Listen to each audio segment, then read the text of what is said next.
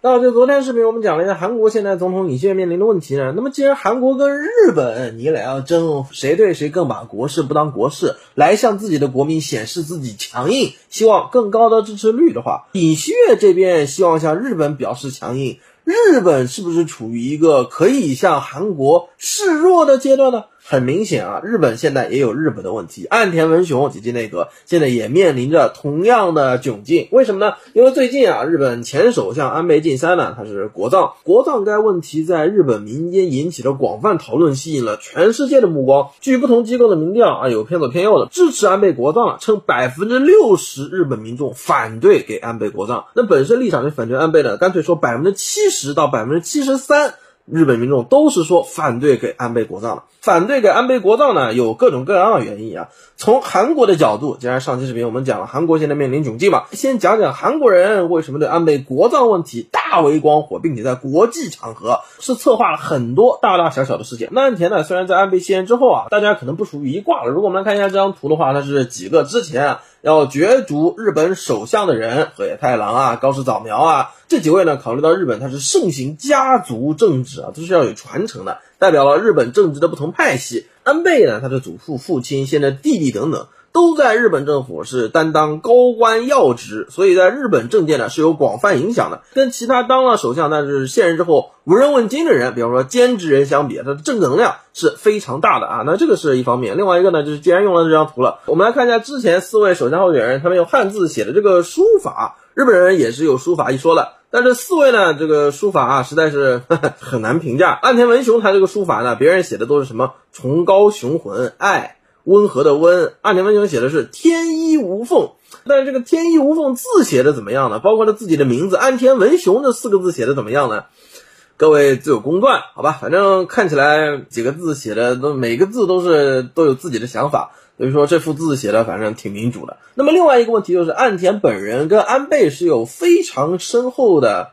关系啊。这个关系我不去定义，因为他俩早就认识。年轻的时候呢，比方说看一张照片啊，安倍还是岸田的政治导师，一步一步啊指导岸田走到了今天。所以从勤奋的角度上讲，岸田也有要支持给安倍国葬的理由。但是给安倍国葬涉及到跟韩国人有问题，韩国人是非常不希望，甚至。明确反对给安倍国葬的，认为安倍在任的时候一系列什么靖国神社啊，这个性犯罪受害者的赔偿问题啊，强迫劳工赔偿否认问题啊，还有日企外务省的一系列的跟美国 CIA 搞的一样啊，海外舆情的洗刷、战争罪行关注舆论的引导等等等等，是安倍在任的时候政府主导推行的。所以这些账呢，安倍作为在任时间如此之长的一个日本首相，韩国人认为。你对日本政坛造成了如此巨大的影响，居然现在的结果是日本的右翼又有抬头，那么抗韩反韩情绪、种族歧视非常严重，特别是针对性的种族歧视。这个问题，我的老观众应该记得，我之前跟各位分享过，是吧？BLM 风风火火的时候，那 BLM 也出现在日本的大街小巷了。从左派、国际左派的叙事来说的话，你支持种族平权，应该是一个进步性的行为。但是让人看不懂的是，你怎么能一手举着我支持非裔的权益，一手举着旗子说韩国人不是好东西？你这种行为能称得上是支持种族平权吗？所以在最近判决啊，这个韩国三菱强迫劳工问题的时候，日本的大街小巷，有外交家的报道呢，出现了各种各样的啊，这边随便放张图片，大日本新和会政治结社等等等等，基本上大家在如果任何的场合，如果在日本的这类一个日本军人的形象啊，脑袋上包个条幅，什么五运长久之类，背后的背景是日本的国旗，这种都是日本右翼的各种各样的团体啊，不单反韩，也很反中。如果你真的要他们分反韩反中的话呢，可能流派不一样，反的程度都不一样。但是反韩的同时呢，也是反中的啊。对于我们在日本的留学生朋友呢，一定要提醒大家，碰到这些日本右翼在街上游行的呢，呃，能避则避啊。君子不立危墙之下，的的确确，这些人是会像美国的一些极端民权团体一样，是会对他们认为仇恨的那些种族进行跟踪。和可能有伤害行为的，比方说日本法院啊，之前判决了一个去把人家在日韩国人的家给烧了，也就判了四五年，干的跟美国的三 K 党是一样的东西。而且近几年韩国人认为，跟日本的这个主权问题、独岛主导问题、日军性犯罪受害者，也通俗意义上非常不确切的称为慰安妇问题、强迫劳工问题、文化记忆消灭移除问题。之前跟各位分析过，日本有个金矿要申遗了啊，是联合国的自然和文化双料遗产。结果这个遗产呢，用了四百多年，韩国的强迫劳工，当时叫朝鲜半岛嘛。这个是韩国人能让他申联合国的遗吗？这个我举的例子相当于日本现在申靖国神社申遗，那别说中韩了，你就亚洲所有国家都不可能支持。所以在这个问题呢，我跟。比方说，呃，大家应该知道啊，开会比较频繁的话，你有很多国际的学者开这种会。日本的学者呢，呼吁全亚洲的国家要在这个动荡的时局，如果这个时局什么都不确定的话，那么可以确定的是，我们亚洲起码是和平的，我们亚洲所有人的心是拧在一起的，是团结统一的。那么自然是用了英语里的 solidarity 这个词，solidarity 团结这个词当然是对的，但是你看是哪方面的团结？就像有个笑话嘛，有个梗说资本家叫工人，在这个疫情啊难以预测的。情况下一定要团结起来，保证企业的效益。但工人阶级听到的资本家说要团结，想到是哪个团结？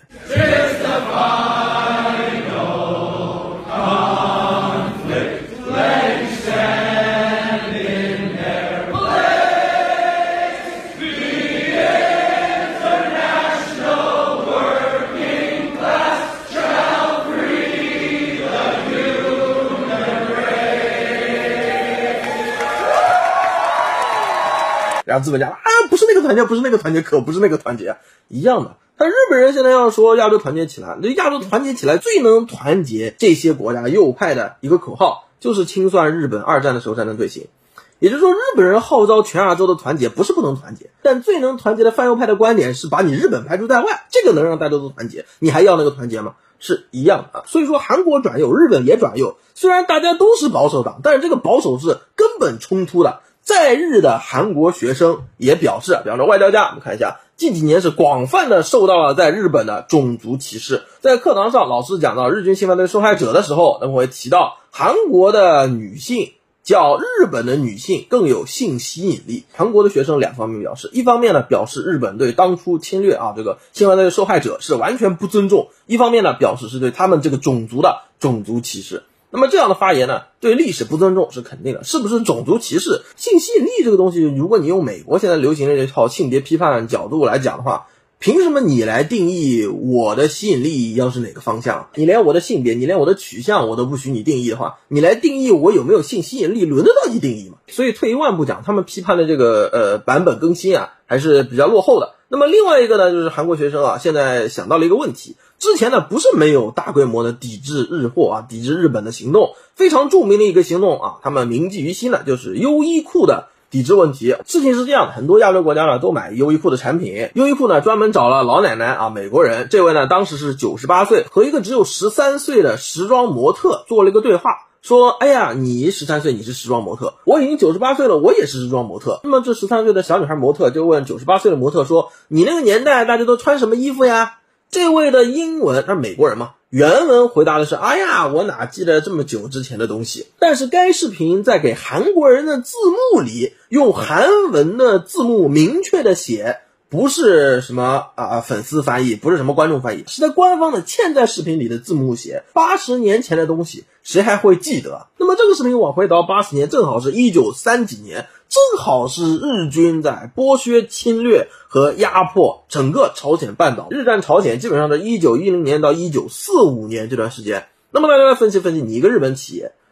借美国人的嘴，人家说的是：“哎，我已经老了，是吧？这么久的事情我哪记得？”你硬是要用韩文内嵌字幕写八十年前的事情，谁还记得呀？你算一算这什么意思，对吧？很明显，一一下子就点燃了全韩特别年轻消费者的怒火。我们来看一下韩国的学生举这个标语啊，右边标语说是新日点租金和三菱就是二战的时候强迫劳工问题嘛。另外一个是韩文标语，八十年前的事情我们不会忘记。被广泛抵制之后呢，根据 KBS 报道啊，全韩优衣库的销量下降了百分之六十一。从最开始抵制一到现在，差不多已经四年了。今年在六月份的时候，六月份他不是做了一个年终的报告嘛？发现优衣库在韩销量有所回升，回升了百分之九到百分之十三。那么这个呢，就让韩国的现在不是右转嘛，民族主义势力非常的愤怒，觉得韩国人是不是忘却了自己的历史？觉得是不是这一抵制过去就过去了？因为当初甚至近几年啊，优衣库对于韩国民众的怒火的反应呢是比较冷淡的。虽然说删除了该视频，但是当初给出官方回复是，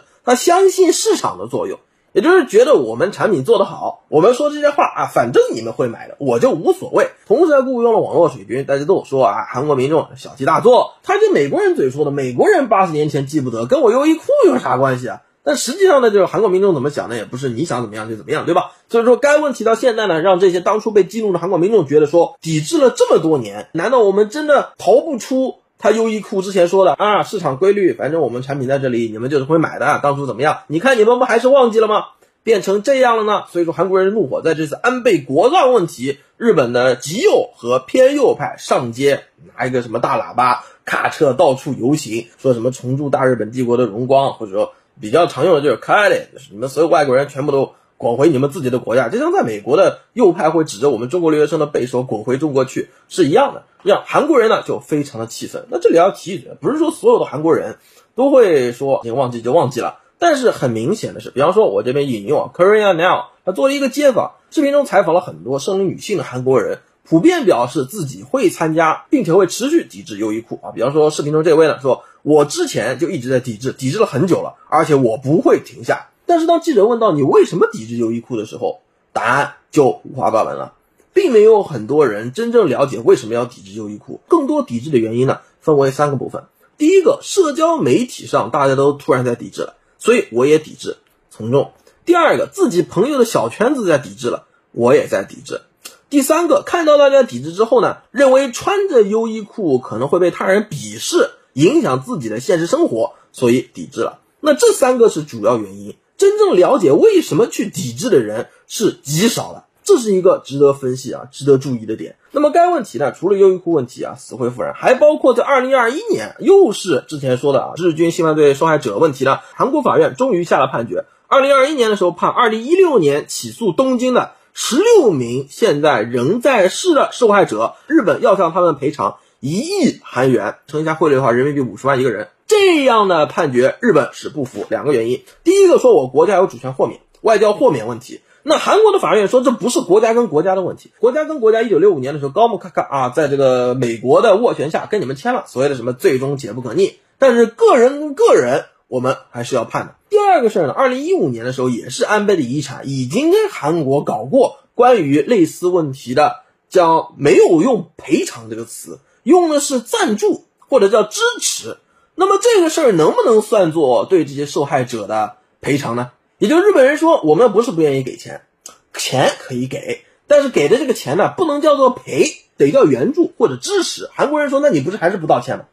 所以在这里呢，我们发现一个问题。就日本人钱呢是愿意掏，但是道歉呢是绝对不愿意道。给点钱封你的嘴，他们是愿意的。所以外务省在个人的层面专门派专员，比方说到我国台湾去，到菲律宾去，挨家挨户走访当初的强迫劳工，还有性犯罪受害者，给他们钱，要求他们在本国的媒体、政府组织各种各样的维权行动中，绝对不说日本半句坏话，闭口不谈之前的遭遇，这事儿就当过去了。这是日本现在的手法，在媒体上的表现呢，也是为什么激怒了现在韩国年轻人。日经亚洲版说，假如要日本正视战争罪行、殖民历史的这个舆论潮流，并没有一个中心，没有那些主要的意见领袖来支持的话，那么整个浪潮都会 gradually faded，整个浪潮都会逐渐的消逝，慢慢慢慢，哎，就没了。同时，下面红黄圈出来了一个词。现在韩国年轻人是可以说吹毛求疵，或者仔细检查日本企业就韩国表述的每一句话、每一个字，